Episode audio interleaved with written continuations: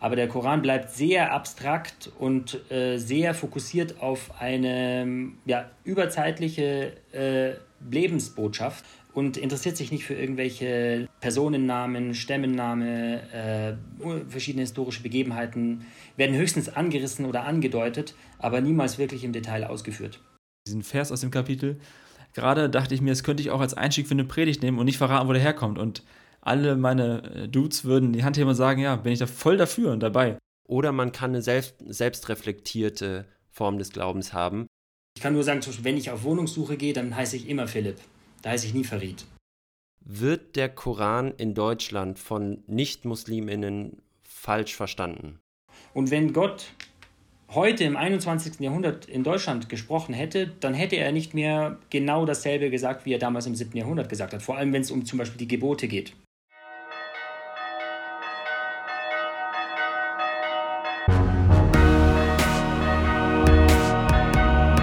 Kater Unser. Begegnungen, die einen Sitzen haben. Moin und Servus, alles Gute zum 39. Katertag. Ich bin Patrick, Theologe und äh, stolzer Vater. Und ich bin Maxi, Suchender und Journalist aus Hamburg und wir sprechen hier wie immer über Gott und die Welt und zwar über Glaubensfragen mit diesmal zwei unterschiedlichen Blicken von innen und einem Blick von außen und das alles natürlich wie immer im Namen des Katers. Moin Paddy. Moin Maxi, herzlich willkommen. Und auch herzlich willkommen äh, Farid. Schön, dass du da bist, Farid Suleiman. Gast heute bei uns äh, live zugeschaltet aus einem anderen Land, aber dazu kommen wir später noch. Schön, dass auch, auch du da bist. Ja, vielen Dank für die Einladung. Freut mich sehr, hier zu sein. Für uns ist das auch ein Highlight. Wir haben uns darauf gefreut, mit dir zu reden, haben uns äh, so gut vorbereitet, wie wir konnten. Und ich würde dich einfach mal vorstellen, wie wir es bei jedem Gast, jeder Gästin tun. Und du hast alle Freiheit, äh, uns beide nachher zu ergänzen, zu korrigieren, falls irgendwas fehlt oder falsch ist. Passiert mal. Äh, meines Wissens nach heißt du mit vollem Namen äh, Dr. Philipp Farid Suleiman. Du bist äh, noch 38 und hast aber bald Ende August Geburtstag und wirst dann wahrscheinlich 39. Du hast Pädagogik und Philosophie studiert in München, hast danach äh, weitere Studiengänge belegt, die ich äh, sehr, sehr interessant fand. Zum Beispiel Islamic äh, Studies hast du gemacht in Leiden, hast dann nochmal ein äh, BA gemacht, äh, den Namen kann ich nicht aussprechen. Äh, auf jeden Fall an der University in Malaysia. Dann habe ich gelesen, ist ein Fernstudium. Da dachte ich, ja, mega geil. Und dann, was geht ab so? du wurdest Doktorand Projektkoordinator für äh, verschiedene Dinge, aber vor allen Dingen für ein Long-Term-Projekt, äh, das hieß oder das heißt äh, die Normativität des Korans im Zeichen des gesellschaftlichen Wandels. Und du bist sehr spannend, da müssen wir drüber ja, reden. Auf jeden Fall, ist ein Top-Thema heute für uns. Und der letzte Point, den wir hatten, als wir dich, äh, dich recherchiert gesucht haben online, war, du bist aktuell Dozent für Religionswissenschaft mit Schwerpunkt islamische Theologie in der Geschichte und Gegenwart äh, an der Uni Greifswald. Das ist so das, was wir erstmal über dich, deine Bio, deine Vita ähm, erlesen haben. Ist das halbwegs korrekt? Alles ist korrekt. Ich, man könnte vielleicht noch hinzufügen, dass ich, also dass das meiste von dem, was du jetzt aufgelistet hast, äh, entweder innerhalb der Islamwissenschaft war oder innerhalb der islamischen Theologie. Also innerhalb der islamischen Theologie habe ich promoviert.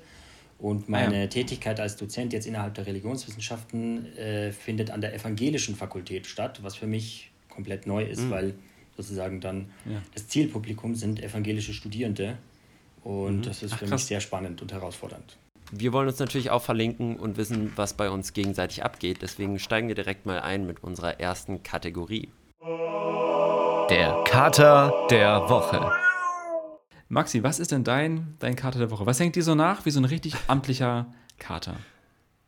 Ich bin in letzter Zeit ähm, ziemlich viel unterwegs äh, für die Arbeit. Ich darf ähm, einige Geschichten recherchieren, über die ich jetzt noch nicht so viel erzählen darf, weil die natürlich alle noch nicht veröffentlicht Journalist, sind. Journalist, ja, ja. Richtig, richtig. Aber ich bin äh, die letzten ja, drei Wochen quasi dauerhaft auf Achse. Das ist irgendwie anstrengend, aber macht auch Spaß und vor allem lerne ich ganz, ganz viele neue Leute kennen, ähm, mit denen ich echt ähm, coole Erlebnisse habe und die spannende Geschichten zu erzählen haben. Und das freut mich. Es sind gerade sehr, sehr viele Eindrücke parallel. Und ähm, jetzt freue ich mich um einen weiteren Einblick und Eindruck von Auf. Farid. Was ist denn dein Kater der Woche? Ja, ich bin gerade in Jordanien äh, auf Verwandtenbesuch, werde auch noch dann in die Westbank fahren. Also ich habe einen ah. palästinensischen Hintergrund und äh, mhm. Palästinenser, das ist eine lange, lange Geschichte, warum, aber sind verteilt in der Westbank und in Jordanien. Und mhm. so ist es auch bei meiner Verwandtschaft. Und ja, äh, was mich. Du machst jetzt Urlaub da? Ich mache jetzt sozusagen Urlaub, genau. Ja. Wie lange bist du da? Äh, ich bin insgesamt einen Monat da und verteilt über Ach, Westbank schön. und Amman hier in Jordanien. Genau. Und was äh, mich hier vielleicht so ein bisschen mitgenommen hat, äh, beschäftigt auch, äh, ist, dass, also ich fahre ja eigentlich jedes Jahr nach Jordanien und nach Palästina. Ähm, und was mir in letzter Zeit auffällt, ist, ähm, dass es oftmals im Sommer hier nicht so heiß ist wie in Deutschland. Und das ist auch gerade aktuell wieder der Fall. Also gestern war es 37 Krass. Grad in München und die Leute ja. haben geächtzt von der Hitze. Hier ist es auch sehr heiß, aber nicht so heiß wie in, wie in Deutschland. Und es handelt sich zwar um Wetter, nicht um Klima, aber ich glaube, das kann man so als Vorzeichen verstehen, vielleicht für Wahnsinn. komische Wetterphänomene, die uns noch auch in Zukunft erwarten werden. Ach, crazy. Ich wollte gerade schon fragen, wie das Wetter da so ist. Aufgrund der Hitze war es echt Wahnsinn hier letzten Tage. Äh, Maxi, bevor du mich fragst, was mein äh, Karte der Woche ist, frag mich selber, was ist eigentlich mein Karte der Woche? Das ist eine Frage, die ich mir selber stelle. Äh, ich bin über Instagram über einen, ich weiß gar nicht, wie man es nennen soll, Typen gestoßen. Äh, El Hotzo, folge ich seit Monaten und der macht so schöne, der haut seine Twitter-Sachen alle bei Instagram rein, so ein paar Lebensweisheiten und so. Und er hat jetzt was rausgehauen im Sinne, dass er die Leute nicht versteht, die 60 Stunden arbeiten und ähm, Leuten wünscht, nach 40 Stunden Feierabend zu machen. Dann, dann ist halt die Excel irgendwie 12 äh, Quatsch, dann ist die Excel ein Tick weniger schön, die PowerPoint-Präsentation zwölf Seiten kürzer und so. Und äh, man hat mehr Zeit für andere Dinge. Und es hat mich als jemand, der viel arbeitet, irgendwie getroffen, fand ich sehr cool. Und dann habe ich meinen Sohn heute Morgen, als er ins Büro reinkam, bei mir, haben wir erstmal eine Viertelstunde so ein, so ein Robbenvideo vom Zoo Brücke geguckt. Da kam er rein, gesteppt und dann auf meinen Schoß, ist zweieinhalb Jahre. Und dann wollte er ein Video gucken. Nee, komm, gucken wir eben Video.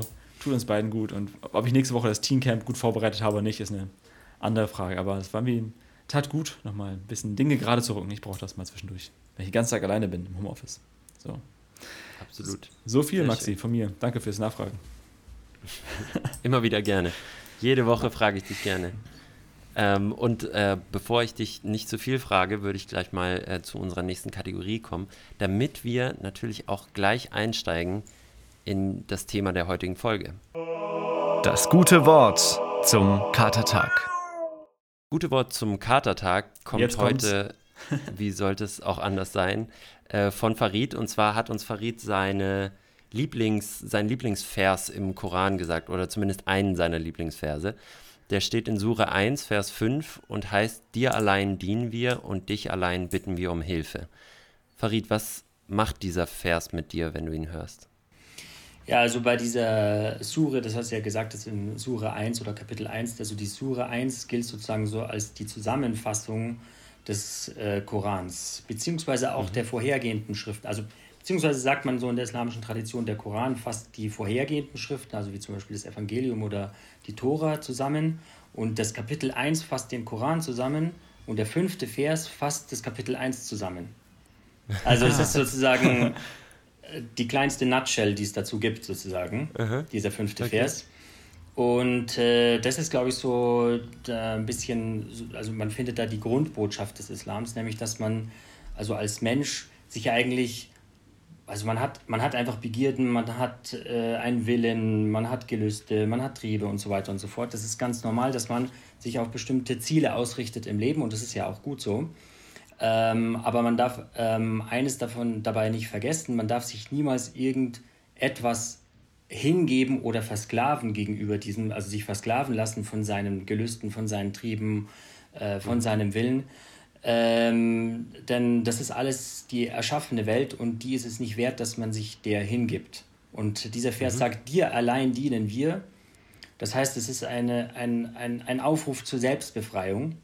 Ich mhm. untergebe mich nicht irgendetwas, was, ich, was gar nicht wert ist, dass ich mich ihm oder ihr untergebe, sondern alleine der Schöpfer ist es, der es wert ist, dass ich mich voll und ganz ihm hingebe.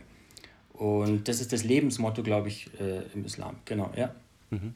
Und da steckt ja auch drin, dir allein, also du allein, du der eine. Das ist ja, ja auch äh, ganz, ganz wichtig im Islam. Und ich glaube, das wird ja auch gerade am Anfang des Koran sehr, sehr häufig festgestellt und wiederholt. dass Gott eben nur einer ist und der eine, an den man glaubt. Das steckt ja auch darin. Genau, das ist eigentlich ähm, der Kernbestand des Monotheismus, islamischen Monotheismus. Oftmals wird so, versteht man das so, den islamischen Monotheismus, das bedeutet, es gibt einen Gott im Sinne einer abzählbaren Sache. Da ist irgendwo ein mhm. Objekt mhm. und das ist eben nur eines. Ja. Ähm, und das ist aber eigentlich gar nicht gemeint, wenn man sagt, also die, das Glaubensbekenntnis sagt, äh, es gibt keinen Gott außer Gott, sondern was mhm. man damit meint ist, niemand hat das Recht, angebetet zu werden außer Gott. Mhm. Also es mhm. gibt keinen Gott, kann man übersetzen als dasjenige, das angebetet wird. Und dann sagt man, von denjenigen Dingen, die angebetet werden, gibt es nur eines, das wirklich mhm. richtig und äh, also auch voll, vollkommen legitim angebetet wird, und das ist eben Gott. Oder Allah. Aber nicht im Sinne von einer Person. Also nicht im Sinne einer abzählbaren Sache, also dass man irgendwie hier drei mhm. Äpfel hat und äh, weiß ich, fünf Birnen und dann gibt es noch einen Gott. Das ist damit ja. nicht gemeint, sondern da ist eine Lebenseinstellung da dahinter, ist eine Praxis da dahinter, die, die dem Monotheismus sich manifestieren muss. Und nicht im Sinne, dass man sagt, ah, okay, ich erkenne andere, dass, da gibt es nur ein einziges von dem und da gibt es kein zweites oder so. Das mhm. wäre zu wenig. Ich finde es sehr schön, dir gerade zuzuhören und Maxis Nachfragen auch zu wahrzunehmen, weil ich dachte, also wenn es, wenn es eine Predigt wäre sozusagen von dir oder ich weiß nicht, oder in der Vorlesung, ich würde bis jetzt völlig mitgehen und sagen, das ist genau mein Wording. Ich würde das ähnlich von der Kanzel runter äh, predigen, sag ich mal. Und, äh, also wenn ich, ich zu sehr in Predigtstil komme, dann könnt ihr mich auch unterbrechen. ja, das, das, das, das, macht Maxi gerne, das macht er bei mir auch immer. Ja, mich, mich unterbrechen. Ja. Aber ich fand es trotzdem sehr schön, weil ich dachte, ja, das ist sehr viel Ähnlichkeit und es soll ja heute auch später noch auf jeden Fall um einen Diskurs gehen, interreligiös, gemeinsam reden, lernen, so sich gemeinsam an einer, an einer Mittellinie treffen und sagen, erstmal shake hands und wir sind erstmal da und erstmal gut. So, ich fand es sehr cool. Und als ich diese, äh, diese, dieses Kapitel gelesen habe, diesen, diesen, diesen Vers aus dem Kapitel, gerade dachte ich mir, das könnte ich auch als Einstieg für eine Predigt nehmen und nicht verraten, wo der herkommt. Und alle meine äh, Dudes würden die Hand heben und sagen, ja, bin ich da voll dafür und dabei. Aber das vielleicht nochmal so als kleiner Spannungsbogen, Freunde, die ihr gerade zuhört. Für gleich, für später, es kommt noch. Wo du gerade von äh, religiöser Praxis redest, was wir beide uns gefragt haben, ist, wie bist du denn ähm, religiös äh, sozialisiert oder aufgewachsen? Wer hat dich denn geprägt? Ist das so eine Familiengeschichte oder ist, bist du irgendwie später zum Islam gekommen, zum Glauben? Das äh, war bei uns, glaube ich, untypisch. Ähm, also ich habe noch zwei größere Brüder und ähm, das war so, dass meine, also mein Vater ist Palästinenser und meine Mutter ist Deutsche. Und äh, als die geheiratet haben, äh, war meine, ist meine, also meine Mutter ist auch nicht zum Islam konvertiert. Ähm, genau, und also so, und mein Vater war eigentlich nicht wirklich sehr praktizierend. Also eine Religion hat jetzt also es war auf jeden Fall kein irgendwie antireligiöses, äh, keine antireligiöse Atmosphäre daheim sozusagen. Im Gegenteil. Äh, Gott, auf Gott wurde schon immer wieder positiv auch Bezug genommen, aber hat jetzt auch nicht so die große Rolle gespielt. Und mein Vater, wie gesagt, mhm. hat jetzt auch nicht die fünf Säulen des Islams oder so praktiziert. Ähm, aber wir sind jedes Jahr nach Palästina gefahren und ähm, dort hatte ich ja, intensiven Kontakt mit meinen Verwandten und äh, da würde ich sagen, habe ich schon also sehr viel mitgenommen also für so meine religiöse Entwicklung. Und dazu kommt, dass meine zwei größeren Brüder auch beide sehr religiös praktizierend waren, was dann irgendwann mal dazu geführt hat, dass wir Kinder sozusagen also praktiziert haben, während unsere Eltern halt eben nicht praktiziert haben. Also das würde ich sagen eben eher untypisch. Mhm. Ähm, ja, also und, haben dich deine äh, Brüder geprägt im Glauben? Ich also ich denke sicherlich, dass es ein Faktor war, dass ich meine größeren Brüder gesehen habe, dass sie praktiziert haben. Aber wenn ich es jetzt mal so versuche äh, zu reflektieren, ich würde sagen, die Besuche in Palästina, die waren, die waren eigentlich das Ausschlaggebende. Wobei man selbst das auch nicht so genau sagen kann, weil man kennt sich ja auch selbst nur zu einem gewissen Grad und hat das alles nur in der Rückschau, kann man das sehen. Und ob man das alles richtig verstanden hat, was mit einem passiert ist, äh, ist eine andere Frage. Aber ich würde auf jeden Fall meine, Besuch, meine jährlichen Besuche in Palästina als sehr prägend äh, einstufen.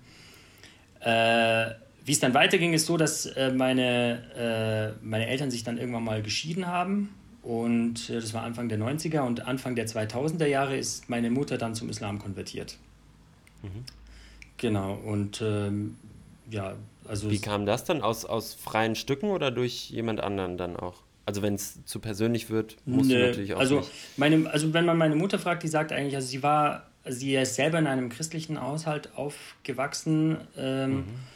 und hat eigentlich, ähm, sagen wir mal so, also ihre Oma war vielleicht die prägendste Kraft äh, bei ihr, die war sehr katholisch äh, und äh, also es hat ihr sehr, sehr gut gefallen, das Ganze, nur eines hat ihr nicht so gefallen, äh, das war dieses Kreuz, vor allem auch, wo Jesus teilweise auch blutig, mit Blut überströmt auf dem Kreuz drauf war und das hat ihr Angst gemacht und das hat sie nicht so akzeptieren können, das Ganze. Aber ansonsten, der ganze also äh, hat sie sehr viel religiös auch mitgenommen.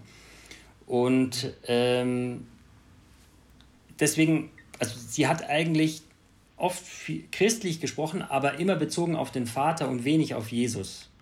Also für mhm. sie war einfach der Vater, das war der erste Anlaufspunkt und sie sagt, warum, warum soll ich zum Sohn gehen, wenn es wenn, den Vater gibt? Der Vater ist derjenige, sozusagen, der noch mal drüber steht. Wenn ich irgendwas habe, dann gehe ich zum Vater und nicht zum Sohn. Und das war vielleicht so der Punkt, den sie dann im Islam gesehen hat, wo sie gesagt hat, also eigentlich sehe ich das sehr ähnlich hier, das Ganze im Islam. Bloß, dass ich dann das mit dieser, mit dieser Trinität nicht mehr habe. Und äh, das war vielleicht dann so ein Punkt, wo sie gesagt hat, vielleicht bin ich ja sowieso schon Muslimin gewesen vorher. Vielleicht war das, was ich vorher gemacht habe, sowieso schon sehr nah am Islam. Und äh, da hat es für sie irgendwie dann irgendwann mal einen Sinn gemacht, dass sie sagt, ja, okay, dann werde ich jetzt auch wirklich bewusst Muslimin. Vielleicht bleiben wir gleich direkt dabei. Wir hatten, äh, haben also einen kleinen Fahrplan entwickelt für dieses fürs Gespräch.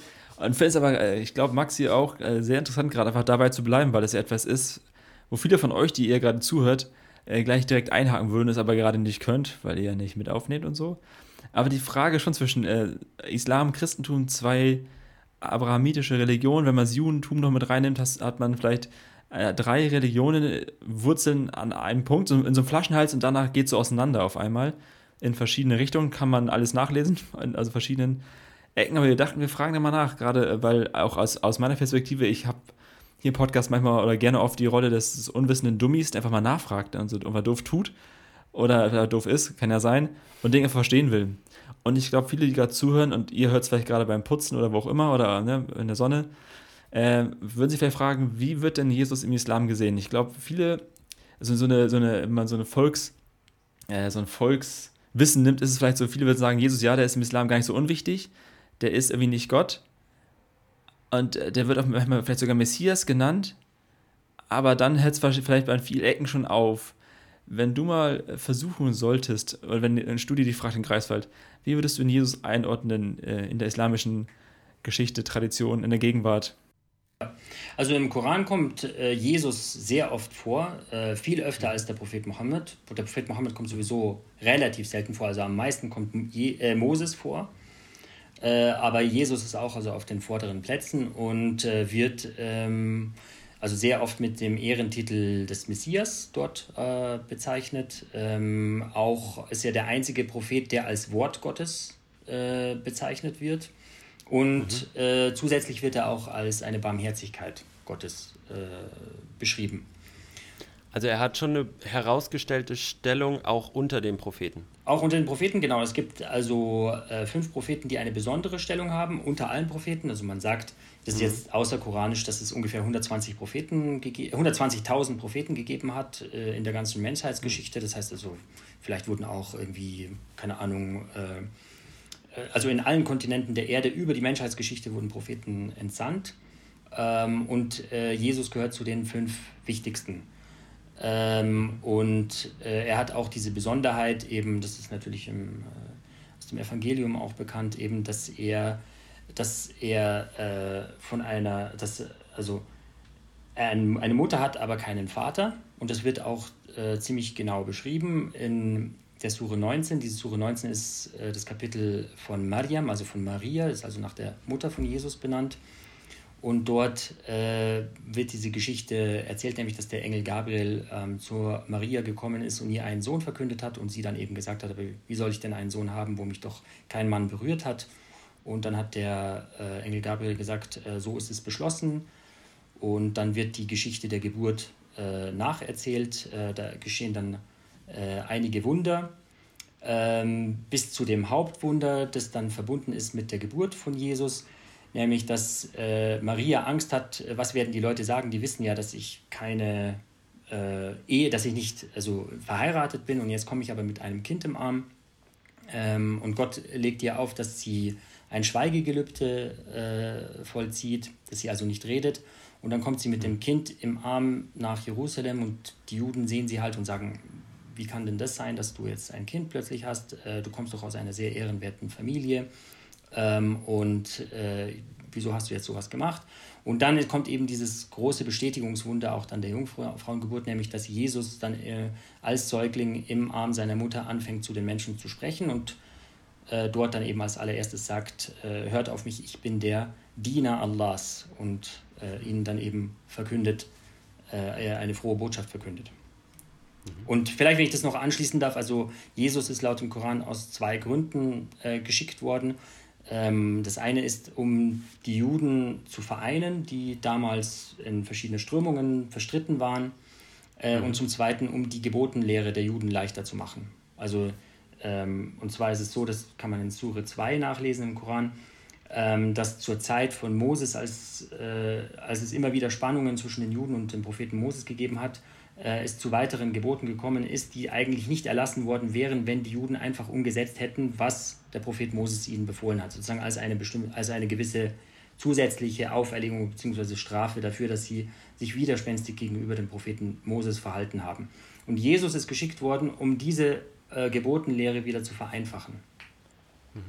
Ah, so eine Art, also gefühlt noch ein paar mehr Leitplanken installiert, damit das auch wirklich alles, alles irgendwie läuft, das Leben da in der Wüste.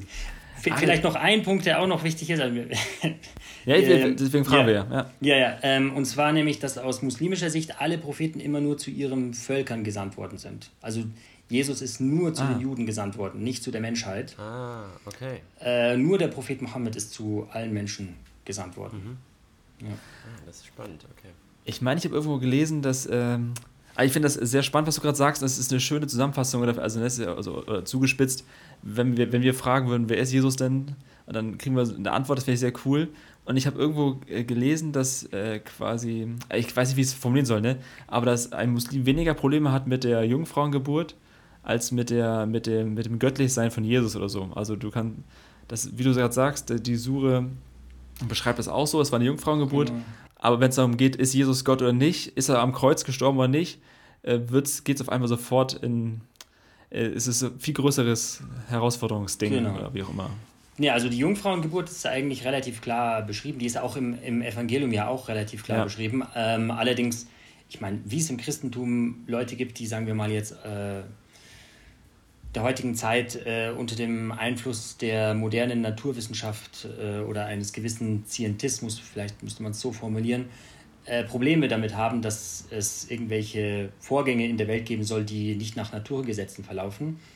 Mhm. Und dann eben die Bibel so interpretieren oder das äh, Neue Testament so interpretieren, dass es doch keine Jungfrauengeburt war. So gibt es natürlich unter Muslimen auch, die so eine Interpretation ja. vorlegen, aber also ich äh, ich habe da weniger meine Probleme damit, dass äh, Gott auch in den Weltenlauf eingreifen kann und äh, Wunder bewirken kann. Ja. Und das wäre aber also auch die Jesus, Mainstream. Äh, genau, aber dass Jesus ähm, Gottes Sohn ist, also Gottes Sohn vielleicht in das einem. Das ist der springende Punkt. Genau, in einem metaphorischen Sinne, Gottes Sohn ja, wie wir vielleicht alle Kinder Gottes sind, aber äh, in dem Sinne, dass Gott sich in Jesus inkarniert hat, äh, um dann für die Sünden der Menschen am Kreuz zu sterben. Also das lässt sich natürlich gar nicht vereinbaren mit dem äh, mhm. Koran. Also ich denke, da gibt es eine ganz klare Teilung zwischen Schöpfer und Geschöpf. Und der mhm. Schöpfer hat seine Eigenschaften, die vollkommen mangelfrei sind, äh, perfekt und so weiter und so fort. Und die Geschöpfe sind auf der anderen Seite, die äh, mangelhaft sind, die endlich sind, die auf den Schöpfer angewiesen sind. Und da kann es keine Vermischung zwischen diesen beiden geben. Ach, spannend. Weil also jetzt aus, also, wenn ich auf einer Kanzel wäre, evangelistisch, würde man jetzt sagen, und genau diese Grenze hat ja, hätte Gott überwunden in Jesus, so nach Motto. Das wäre so ja. ein bisschen der, der Schnack, den man dann raushauen würde und hat diese Mauer durchbrochen, ist einer von uns und so, um das mit zu, durchzuleben und dann mitzuleiden und so. Finde ich spannend. Äh, ich habe was bei Navid Kamani gelesen über Inkarnation und das ist, dass er diesen Gedanken für grundverkehrt hält. Und er hat äh, Suche 6 angeführt, da, wo steht, die Blicke erreichen ihn, also Allah nicht und dass Gott nicht in Mensch Gestalt werden kann, sozusagen. Das fand ich, also er als unterstützend nochmal zu dem, was du gesagt hast, sehr interessant, dass es nicht möglich ist, Gott zu sehen, vor allen Dingen nicht in Menschengestalt, dass Jesus eher auf eine metaphorische Art und Weise Kind, Sohn Gottes ist, aber nicht Gott selbst einfach. Ja, also ähm, das könnte man, diesen Vers könnte man anführen. Das wäre jetzt allerdings nicht unbedingt der Vers, der mir als erster in, als erster in den Sinn kommen ah, ja. würde. Also letztlich, ähm, es gibt, also so wie im Christentum äh, auch die Überzeugung im Islam, dass es eine Gottesschau gibt. Also äh, die allerhöchste Belohnung für die Menschen ist, dass sie äh, im Jenseits mit Gott weilen und ihn schauen. Und in diesem ah, ja. Sinne erreichen ihn die Blicke schon. Man muss dann genauer schauen, was ist damit gemeint, wenn im Koran steht, die Blicke erreichen ihn nicht. Das würde ich jetzt aber nicht auf, das würde zu einem anderen Thema führen. Äh, das würde ich ja. jetzt nicht auf äh, Jesus münzen. Da gäbe es einen anderen Vers, äh, der da vielleicht äh, passender ist, und zwar in Sure 3, in dem es heißt, ähm, dass Jesus und Maria, also äh, im Koran gibt es, also über die Geschichte hinweg äh, äh, gab es ja verschiedene unter oder verschiedene Vorstellungen äh, von der Trinität und äh, auch von der Stellung von Maria, teilweise auch im Volksglauben, in, in Byzanz, äh, im politischen Auseinandersetzungen mit anderen Reichen von Byzanz zum Beispiel wurde Maria äh, auch teilweise überhöht. Und das ist, ja. findet sich im Koran wieder. Also man muss den Koran wirklich im, in den Debatten mit einfügen in, im 7. Jahrhundert in der Spätantike. Und dann findet, dann, dann äh, versteht man eigentlich, wogegen äh, spricht der Koran eigentlich, wenn er gegen die Trinität spricht und wenn er gegen die Vergötterung von Maria spricht. Weil die, heute die Christen oftmals fragen, aber wir vergöttern äh, Maria doch gar nicht. Äh, ähm, ah ja. Und mhm. da muss man eben sehen, nicht alle Christen sind gleichermaßen mit allen Versen angesprochen, sondern es gibt verschiedene, äh, auch im Volksglauben, unterschiedliche Vorstellungen, die dann eben mal vom Koran aufgegriffen werden eben oder auch nicht. Aber äh, um da zurückzukommen, also der, der Koran sagt an dieser Stelle in Sure 3, ähm, äh, die, also Maria und Jesus haben Nahrung zu sich genommen. Ähm, ja. Und damit führt er, ah, das ja. führt er auch gar nicht weiter aus. Ähm, also der Koran sagt dann, schaut, wie wir die Zeichen deutlich machen, äh, aber ohne das Argument weiter äh, auszuführen. Also was soll damit eigentlich gesagt werden? Erst einmal, äh, Maria und Jesus waren Personen, die auf äh, Nahrung angewiesen waren, das heißt in einem gewissen Grad also mangelhaft waren. Ja. Und was der ah, ja. Koran dann nicht sagt, ist, dass sie natürlich dann auch auf die Toilette gegangen sind. Also das ist das Implizite, was, was in diesem Vers mit rauskommen ja. soll. Jemand, der Nahrung zu sich nimmt, geht später auch auf die Toilette.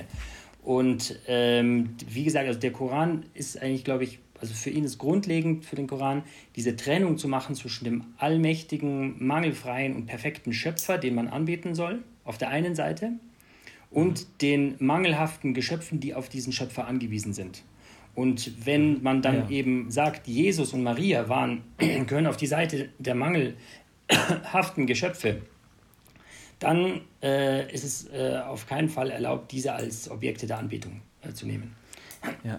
ja.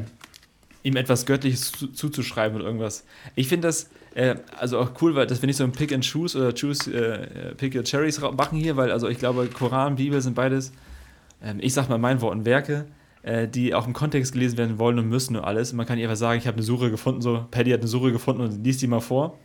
Äh, ich habe mich gerade gefragt, also ich fände super äh, mega den Hinweis, auch für euch, die ihr zuhört, äh, zu sagen, äh, schaut mal, in welchem Kontext, wann welches Werk entstanden ist oder was passiert ist. Und meine Frage wäre einfach kurz, noch bevor Maxi gleich wahrscheinlich einen anderen Punkt nochmal hat. Äh, liest, du den, liest du den Koran historisch in seiner, also in der, in der Entstehung? Das wäre so eine Frage, die, also wenn es um Volkswissen, Frömmigkeit geht, würden, würde ich vielleicht Leute hören, die sagen, er, ich habe mal gehört, der ist vom Himmel gefallen sozusagen und den hat keiner mehr angefasst und der war schon so, wie er ist.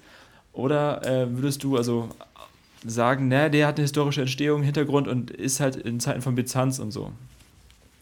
Genau, also ähm, da muss man vielleicht zwei Ebenen unterscheiden. Erst einmal von was die Überlieferung oder Authentizität des Korans äh, äh, angeht. Also das kann man relativ kurz machen. Ähm, sowohl in der westlichen nicht-islamischen Islamwissenschaft als auch in der islamischen, also bekenntnisgebundenen islamischen Theologie geht man mehrheitlich davon aus, dass der, dass alle Verse, die im Koran stehen, auf den Propheten Mohammed zurückgehen.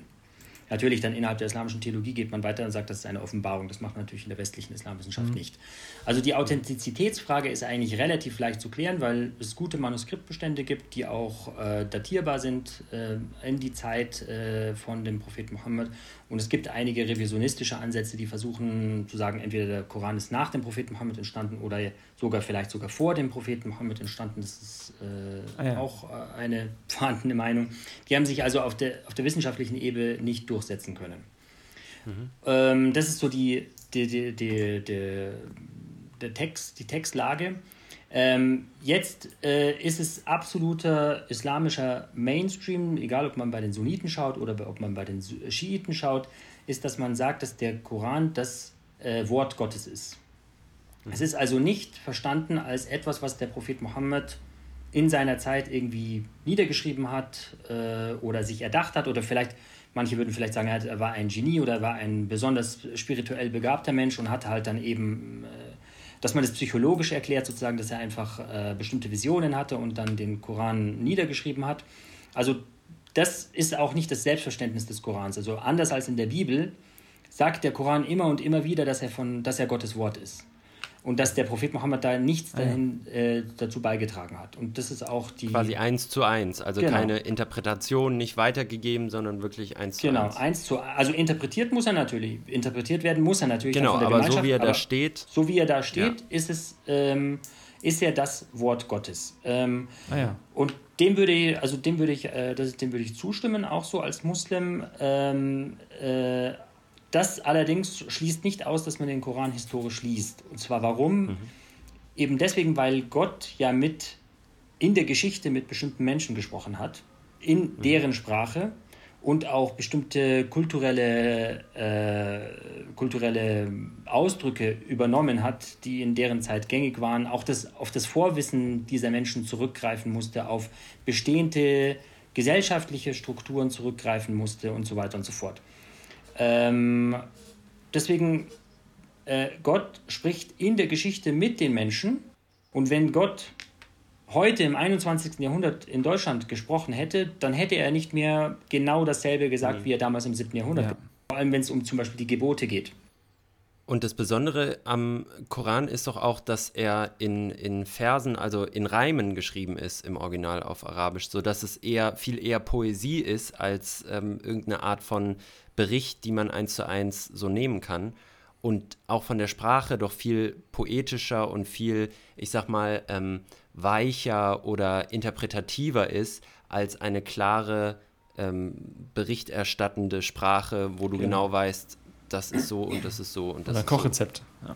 Genau, also auch der Koran interessiert sich eigentlich nicht für historische Begebenheiten. Das ist dann immer, da klagen die Historiker äh, sehr viel, weil ja. beim Koran weiß man, der kommt aus dem 7. Jahrhundert. Die, späte, die, die Berichte, die auf den Propheten Mohammed zurückgehen sollen, bei denen ist es schon sehr viel fragwürdiger, wann die entstanden sind. Und da müsste man genau dann Aha. jedes einzelne für sich anschauen. Jetzt wäre es natürlich toll, wenn der, wenn der Koran irgendetwas Geschichtliches über das 7. Jahrhundert preisgeben würde, für die Historiker zumindest, wäre das toll. Ja. Aber der Koran bleibt sehr ja. abstrakt und äh, sehr fokussiert auf eine ja, überzeitliche äh, Lebensbotschaft und interessiert sich nicht für irgendwelche Personennamen, Stämmenname, äh, verschiedene historische Begebenheiten werden höchstens angerissen oder angedeutet, aber niemals wirklich im Detail ausgeführt. Ja. Jetzt sind wir schon ziemlich weit drin im, im theologischen Diskurs, in der Koranexegese und so weiter. Ich würde es gerne so ein bisschen wieder auf eine gesellschaftlichere Ebene äh, heben. Vielleicht noch mit einer Frage dazu, um da, das Thema abzuschließen. Wird der Koran in Deutschland von Nicht-Musliminnen falsch verstanden. Also das Konzept des Koran. Nicht jetzt einzelne Verse, sondern das Konzept Koran. Äh, das kommt auf, auf die Nicht-Musliminnen an. Äh, weiß ich nicht, aber, aber was ist dein Eindruck? Im, ja, ich habe ich hab, ähm, häufig eben der, den Eindruck, dass Leute genau eben nur dieses Faktum rausnehmen. Ähm, Im Koran ist ja wirklich alles Gottes Wort und dann nehmen die irgendeine deutsche Übersetzung und sagen, da steht ja, tötet alle Ungläubigen, ah, ja. also okay. wollen die Muslime alle Ungläubigen töten. Ja, also ich muss da exakt sagen, also in, äh, dass diese Leute, die so verfahren, also äh, das ist natürlich hermeneutisch gesehen eine Katastrophe, so an den Text heranzugehen, ja. einfach irgendwie den, den Text ja. aufzumachen und dann, das kann man mit der Bibel genauso machen, das kann man mit dem Neuen Testament machen, das kann man mit dem Alten Testament machen, das, das führt zu nichts, sondern man muss natürlich den Koran äh, vor dem Hintergrund der, der Entstehungsgeschichte sich anschauen, der, Offenbar, der Offenbarungsumwelt äh, und erst dann kann man diese Verse auch wirklich verstehen. Und das, das, macht, das macht man auch in der, in der Koranexegese, sowohl in der traditionellen Koranexegese als auch in der äh, westlichen Islamwissenschaft. Aber ich mhm. habe das Gefühl, diese Leute sind, also ich habe ja sehr viel mit denen zu tun gehabt, äh, so innerhalb der letzten 20 Jahre. Und ich habe das Gefühl, dass diese Leute, die so an die Sache rangehen, äh, die sind sehr laut und sind auch im Internet und auf YouTube und so weiter und so fort sehr stark vertreten. Aber die allermeisten äh, Nicht-MuslimInnen, die wissen ganz genau Bescheid, dass, äh, dass das einfach äh, zu oberflächlich ist, dass man jedes Buch äh, in dieser, wenn man es in dieser Weise anschaut, da alles Mögliche rausziehen kann. Ja, äh, und das hat auch nichts mit der 1400-jährigen Auslegungstraditionen zu tun. Also ich meine, man muss sich ja nur mal die islamische Geschichte anschauen, auch ähm, äh, wie Christen und, äh, Christen und Juden dort gelebt haben, wie äh, Hinduisten dort gelebt haben, Buddhisten gelebt haben. Äh, natürlich gab es immer mal wieder äh, Auf und Ab in dieser Geschichte, aber im Großen und Ganzen, äh, also niemand in 1400 Jahren ist davon ausgegangen, man müsse die, die Ungläubigen töten, wo immer man sie findet. Und ja, jetzt kommen irgendwelche, ja, genau. Also ich, ich würde ins gleiche Horn stoßen und sagen, das klingt oft einfach auch nach Hetze und nach Leuten, die so eine Echo-Kammer, so eine Echo-Bubble rumhängen und die Meinung sich verstärken. Und das, aber am Ende sind das sehr wenige, die aber sehr, sehr laut sind. So. Und das ist halt irgendwie, aber trotzdem, wie Maxi sagt, ein so ein Bild, das, irgendwie, was, das man hört, dass bestimmte Zeitungen so propagieren. Äh, wenn, ja, also ja. vielleicht, äh, also Dieter Nuhr hat das mal in einer, Dieter Nuhr tritt ja immerhin an der ARD auf, hat mal ja. äh, äh ein paar Verse aus dem Koran äh, zitiert und äh, daraus einen Sketch gemacht oder Comedy gemacht äh, auf eine Art und Weise wie also wirklich unterstes Niveau äh, und er erreicht damit ein Scheiße. Millionenpublikum ähm, und dabei auch noch Verse, die dazwischen waren, nicht mitgelesen, weil die schon mal den ganzen Witz kaputt gemacht hätten, wenn, sie, wenn er sie mitgelesen mhm. hätte, weil sie dieses Narrativ, das er vorbringen ah, wollte, Scheiße. nicht gestützt haben. Ja. Äh, so, sowas ist natürlich ärgerlich, wenn das dann jemand vor einem Millionenpublikum macht, aber ansonsten ja, sind die in ihrer rechten Bubble, die Leute, die sowas machen. Und äh, ja. Äh, ja, wenn wir gerade bei Bubbles sind und Maxi gerne auf gesellschaftlichen Ebenen äh, rumtanzen möchte, das ist, also das finde ich äh, sehr interessant. Hatten wir eine Frage, die wir uns bewegt, also ein, ein, ein größerer Themenkomplex. Ich habe äh, vor ein paar Tagen die, eine Story gesehen von Ahmad Karimi, und er hat äh, etwas geschrieben über Dekonstruktion im Islam und so. Und, äh, oder Dekonstruktion des religiösen Denkens im, im Islam. Und das war erstmal für mich überraschend. Das habe ich, ich habe es einfach nicht erwartet, das zu sehen in so, in so einer Story ganz normal von ihm bei Instagram. Und wir haben uns gefragt, wir beide, ja, wie funktioniert das denn? Wie konstruieren denn junge, moderne MuslimInnen vielleicht in Deutschland oder Westeuropa ihren Glauben? Wie setzt er sich zusammen? Wie wird der äh, dekonstruiert? Ich habe gefühlt, bei uns in der, also in der evangelischen, katholischen Welt gibt es viele Podcasts, es gibt viele Wochenendformate, wo du hinfährst zu so, zu so einem Forum und da echt dein Glaube seziert und zusammengesetzt wird wieder, mit dir zusammen über Jahre. Und wir haben gefragt, also wie passiert das denn im Islam? Passiert, also muss ja passieren, sonst würde Karimi sowas ja nicht posten, habe ich gedacht. Ja.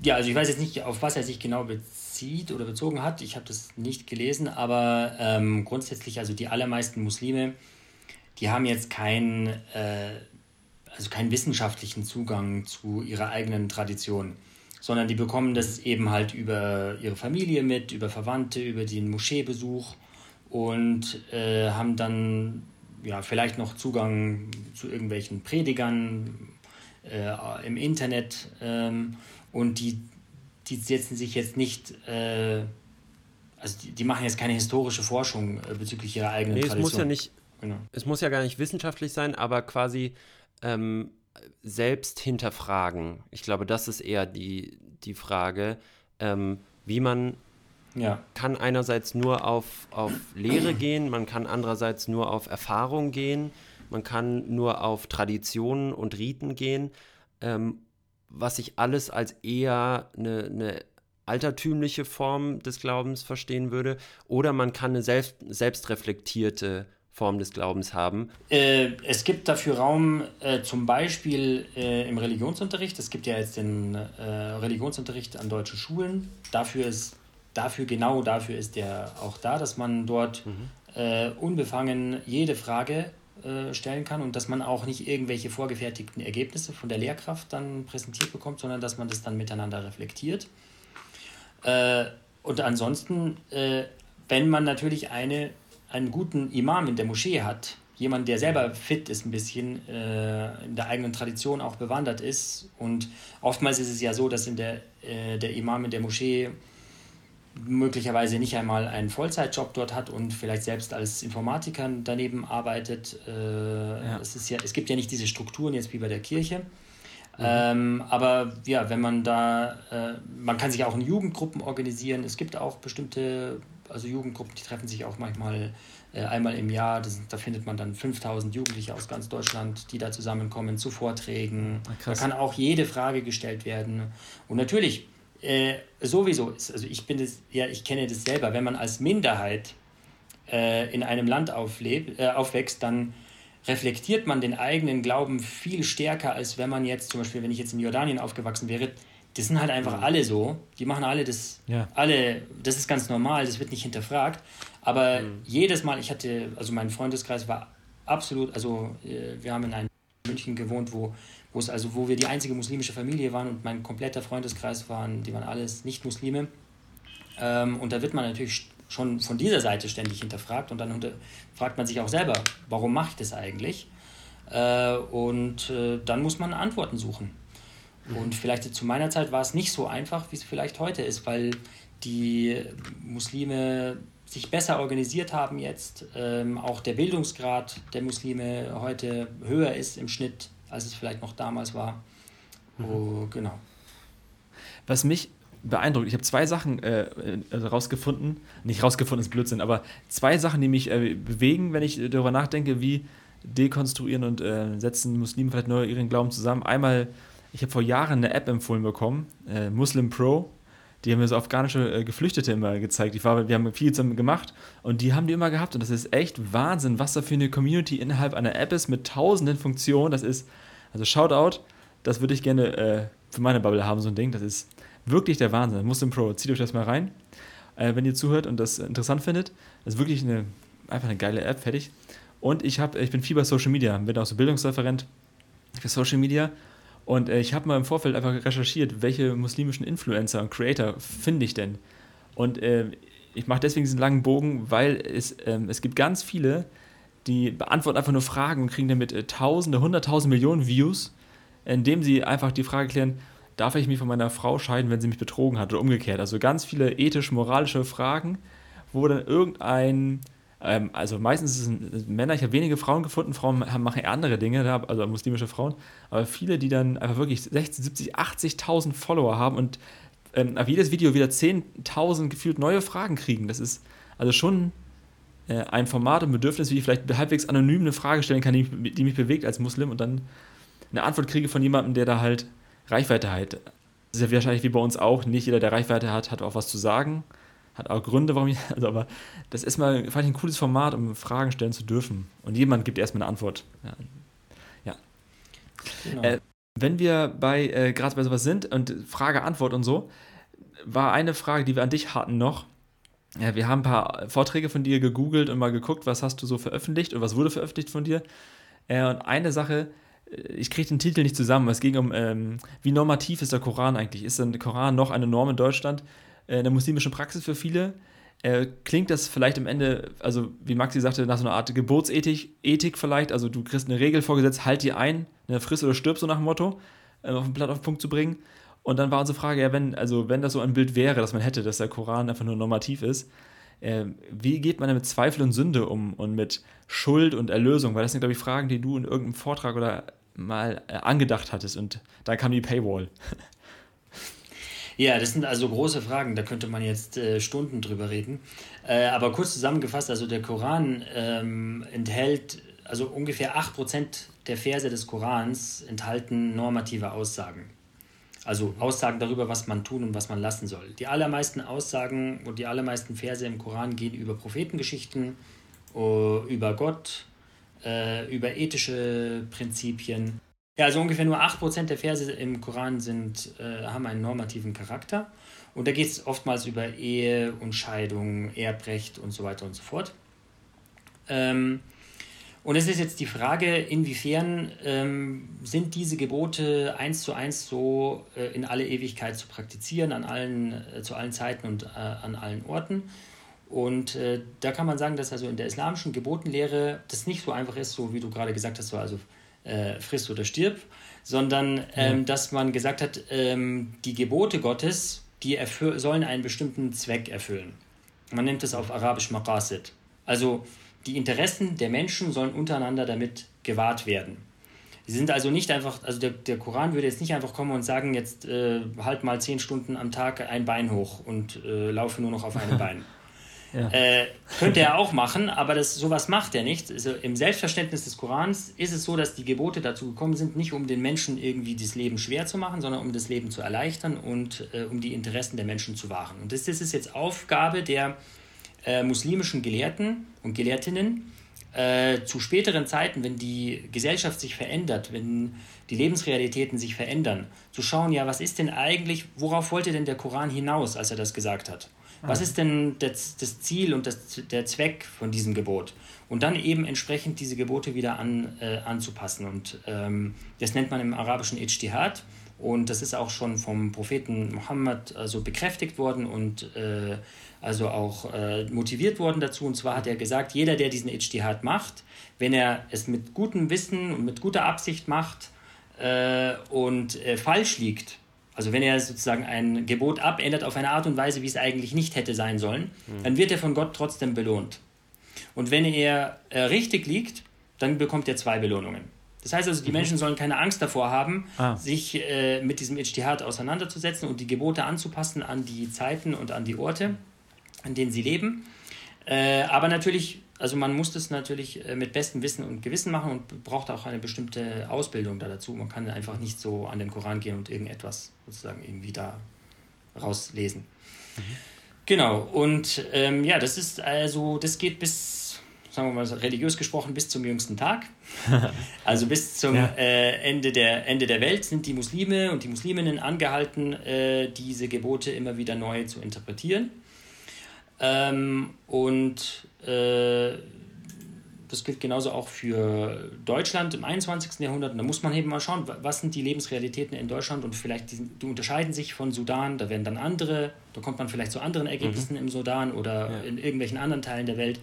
Äh, und es gibt ja auch keine. Und das ist auch völlig okay. Also du, du sollst okay auch ja. in deinem Umfeld die, ähm, die Gebote und Verbote dementsprechend interpretieren. Es genau. gibt nicht die eine Lehre für alle. Okay. Nee, nee, es gibt auch sowieso mehrere verschiedene Schulen im Islam, mhm. die sich aber ja. gegenseitig anerkennen und zwar aufgrund auch dieses Prophetenwortes, aber auch anderer Prophetenworte, weil man hat ja gesagt, jeder, der mit bestem Wissen und Gewissen arbeitet, wird von Gott am Schluss belohnt. Mhm. Also dann brauchen wir auch nicht gegeneinander jetzt irgendwie uns mhm. bekriegen, wenn wir verschiedene Meinungen haben, weil wir werden ja alle am Schluss belohnt hoffen wir halt, dass wir diejenigen, die richtig sind, äh, dabei, ah, ja. dann bekommen wir zwei Belohnungen. Mhm. Aber diese, es gibt also vier Schulen, es gab noch viel mehr Schulen, aber die hatten halt nicht genügend Schülerschaft und sind dann irgendwann mal nicht mehr mhm. überliefert worden. Aber es gibt, haben sich vier Schulen gehalten und diesen, die erkennen sich gegenseitig an. Wie heißen die? Und das sind die Hanafiten, die Malikiten, die Schäferiten und die Hanbaliten. Aber das ist eine sehr, sehr Detailfrage schon. Das, das, machen wir in einer einzelnen Folge mal. Ihr könnt gerne okay. zurück, Freunde, ihr könnt gerne zurückspulen, so mal anhören, langsam und dann nochmal googeln. Äh, ja, einmal ganz genau. kurz, ja. vielleicht einfach, um ähm, das mal klar zu kriegen, diese Belohnungs, äh, zwei Einbelohnungen, zwei Belohnungen, das hat bei mir erstmal gleich äh, zwei Fragezeichen aufgeworfen. Das kann ich gerade nicht, nicht wirklich einordnen. Was, was, was passiert da? Was ist die Idee? Ja.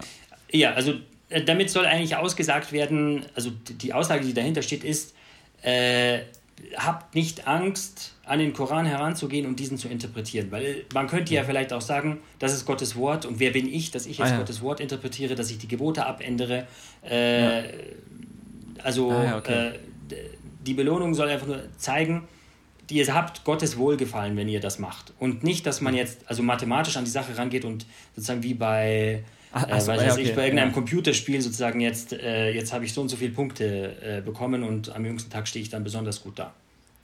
Okay, das war, also es geht nicht darum, dass ich ja. Punkte auf einem Punkte, Punktekonto sammle und hoffe, dass irgendwann dann dadurch eine Lösung rausspringt oder sowas. Also in gewissem Grade geht es natürlich um gute Taten und es geht um ja. Punkte in diesem Sinne, aber wenn man es wirklich so denkt, dann ist es ein bisschen zu flach.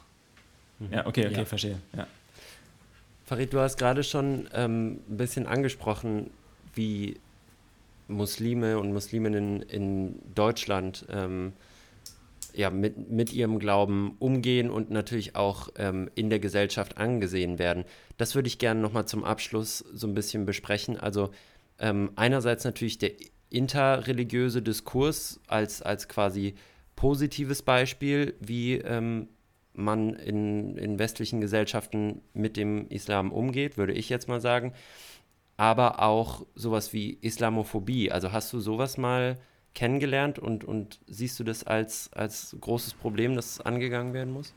Also klar, also Islamophobie ist etwas, was man also nicht tagtäglich jetzt, aber immer und immer wieder begegnet. Mhm. Ähm, und bei mir kommt noch dazu, ich habe also ich habe ja zwei Vornamen, ich heiße Philipp noch mit anderem Vornamen. Äh, ich spreche perfekt Deutsch, bin in Deutschland aufgewachsen, auch von meinem Aussehen her bin ich nicht unbedingt jetzt äh, als ausländisch einzustufen. In, mhm. ähm, und da sind natürlich andere Leute, die, also vielleicht Frauen, die ein Kopftuch tragen oder die vielleicht eine dunkle Hautfarbe haben. Äh, die sind da vielleicht nochmal ganz anderen Situationen ausgesetzt, als es bei mir ist. Also ich kann nur sagen, wenn ich auf Wohnungssuche gehe, dann heiße ich immer Philipp. Da heiße ich nie Farid. Und ich habe aber trotz meines Nachnamens dann auch immer wieder seltsame Situationen äh, ja, äh, gehabt ja. bei der Wohnungssuche. Und ich frage mich dann, wie ist es bei Leuten, die einfach einen komplett unaussprechbaren Namen für, für Deutsche mhm. sozusagen haben und die auch nochmal äh, also ob, äh, optisch auch schon ganz klar einer bestimmten Ecke äh, zuzuordnen sind.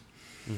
Genau, also das ist auf jeden Fall ein äh, Problem mit der Islamophobie und ähm, das ist sicherlich auch etwas, was von radikaleren Strömungen im Islam, die ja auch, äh, auch, auch in Deutschland auch äh, wirksam sind, auf mhm. YouTube vertreten sind und so weiter und so fort. Wenn man da mal Fall, falsch klickt, kann es schnell sein, dass man zum falschen Prediger kommt und zu irgendwelchen ja. sehr merkwürdigen Islamvorstellungen mhm. gelangt. Und das wird natürlich auch immer wieder benutzt, um zu sagen, schaut mal, die die wollen uns nicht, die akzeptieren uns nicht und wir müssen uns abschotten und so weiter und so fort. Ja. Äh, die sind natürlich froh darüber, dass so etwas passiert und die haben natürlich dieselbe Rhetorik dann gegen, gegenüber der Mehrheitsgesellschaft. Und also ja. das Einzige, was, was hier wirklich äh, was bringt, ist, dass man aufeinander zugeht, miteinander redet, dass man äh, sieht, der andere macht vielleicht irgendwelche Sachen, die ich komisch finde, aber die sind überhaupt nicht schlimm und äh, sind vielleicht sogar auch spannend und bereichernd und äh, dann kann man da gut und friedlich miteinander leben. Ich finde, du bist ein äh, schönes Beispiel für einen interreligiösen Diskurs oder Dialog. Ich nehme an, wenn du auf der Wohnungssuche bist und dich als Philipp vorstellst, dann äh, Suleiman, dann aber du bist äh, islamischer Theologe, aber für evangelische Studierende, das ist wahrscheinlich einfach so, so ein Mindblow für viele, was geht ab. Äh, ja. Äh, wenn, wenn, wenn wir in diesem Blog sind, Diskurs, was mich einfach oder uns interessiert, ist vielleicht noch die Frage: äh, Hast du Kontakte, bist du irgendwie äh, drin in irgendwelchen ähm, Communities für queere oder für feministische MuslimInnen sozusagen? Gibt es da so eine Bubble, die dann wie kommt, weil das in Deutschland einfach gerade äh, Trendthema ist?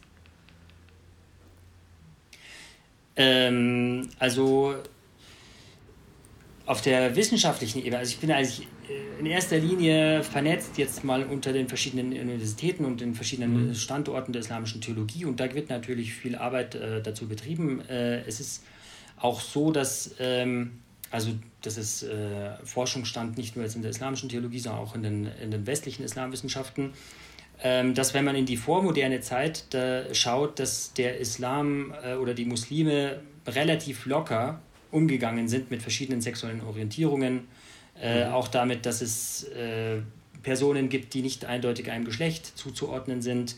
Ah, ähm, ich kann hier zum Beispiel das Buch von Thomas Bauer von, aus Münster, Die Kultur der Ambiguität, eine andere Geschichte des Islams, empfehlen. Äh, oder von Ali Randur, das heißt, glaube ich, äh, Sex und Allah, glaube ich, das Buch. Ich, bin, ich weiß es nicht. Auf jeden Fall ähm, also das ist mehrfach bestätigt, dass also in, wenn man in die vorislamische Zeit schaut, da war man eigentlich ziemlich locker und gelassen, auch wenn man es als eine Sünde gesehen hat, jetzt zum Beispiel, wenn man ähm, äh, also äh, zum Beispiel äh, Homosexualität ausgelebt hat, Ähm, das wurde zwar als Sünde gesehen, aber das war äh, etwas, äh, was also einfach da war und man hatte kein Problem damit. Und das ist etwas, was dann die Person mit, mit Gott äh, klären muss. Ähm, also da sind ziemlich viele interessante Sachen zu entdecken, wenn man da mal in die Vormoderne schaut und dann mit dem, mit dem Einbruch der Moderne, mit dem Einbruch des Kolonialismus und des westlichen Imperialismus dreht sich das. Vor allem mit dem, äh, Victor, also im viktorianischen Zeitalter, als die äh, Großbritannien, das äh, ist ja bekannt, dass da eine ziemlich rigide Sexualmoral äh, vorherrschend war und dass man auch äh, ja. sehr stark gegen andere sexuelle Orientierungen äh, ausgerichtet war. Und das kommt dann eigentlich importiert über den Kolonialismus und über den Imperialismus in die muslimischen Länder und was dann passiert ist, ist, dass der Westen sich aber wieder sehr stark geändert hat in den 60er Jahren, 70er Jahren, 80er Jahren mhm. mit der sexuellen Befreiung. Und äh, vorher der Westen, das ist ja das äh, Paradoxe, vorher äh, der Westen dieses Stereotyp äh, aufgebaut hat, dass der Orient ja. leidenschaftlich ist, lustvoll. Ach, das, ja. Äh, mhm. Da kommen ja dann diese ganzen Bilder mit dem Harem und so weiter und so fort. Und ja. das sind also barbarisch, rückständig und so weiter und so fort. Dann kam das reingeschwappt über den Westen in die muslimischen Länder und dieses Viktorianische wurde übernommen. Äh, und dann hat sich aber der Westen geändert und er ist jetzt selbst sexuell freizügig geworden und schaut jetzt in die muslimische Welt und sagt, wie sind denn die rückständig und barbarisch, dass die so äh, rigide Ach, und prüde sind und so weiter und so fort. Ja. Genau. Ähm, das also, äh, ja, wie gesagt, das ist gut erforscht und da gibt es also viele Sachen, die so wirklich also sehr interessant sind und überhaupt nicht dem Bild entspricht, was man so heute von der islamischen Welt äh, hat. Und dazu wird auch viel in der islamischen Theologie geforscht und es wird versucht, es wieder stark zu machen, diese Ambiguitätstoleranz, wie Thomas Bauer das nennt, äh, wieder zu, neu zu entdecken und äh, zu stärken und einen gelasseren Umgang mit diesen Themen zu finden. Apropos Ambiguitätstoleranz, ich glaube, das oh ja. ist was, ähm, Schön, was man ja. sich sehr groß auf die Fahne schreiben kann und ähm, wo alle noch ein Stück von lernen können. Ähm, wir schauen uns jetzt mal in unserer letzten Kategorie an, ähm, welche Begriffe du uns vielleicht noch ein bisschen klären kannst, damit es da eben keine Ambiguität mehr gibt. Die Ambiguität ist ja was Gutes. Aber es kommt darauf an, wie. die Eindeutigkeit ist was Schlechtes. okay, aber ja, richtig, ich versuche Richtig, mal. aber man muss ja, man muss ja erstmal ein gewisses Verständnis ja, haben ja, stimmt, für die ja. Dinge. Ja. Und deswegen wollen wir in unserer Frombola jetzt mal, ähm, wir haben uns fünf Begriffe rausgesucht, ähm, die man vielleicht schon mal gehört hat als Nicht-Muslim oder Muslimin, aber ähm, wo man vielleicht nicht so richtig Bescheid weiß, was es damit auf sich hat. Ja, 5 und 1 Special würde ich sagen, oder? Ich, sehr, sehr einfach in einem Satz beantworten. Bei manchen wird es vielleicht ein bisschen äh, umständlicher. Die Frombola. Paddy, fang doch mal an. Ja. Du antwortest einfach in aller Freiheit und Kürze, wie es passt. Äh, Wort Nummer 1, das wir gefunden haben. Wir versuchen sie richtig auszusprechen, ne?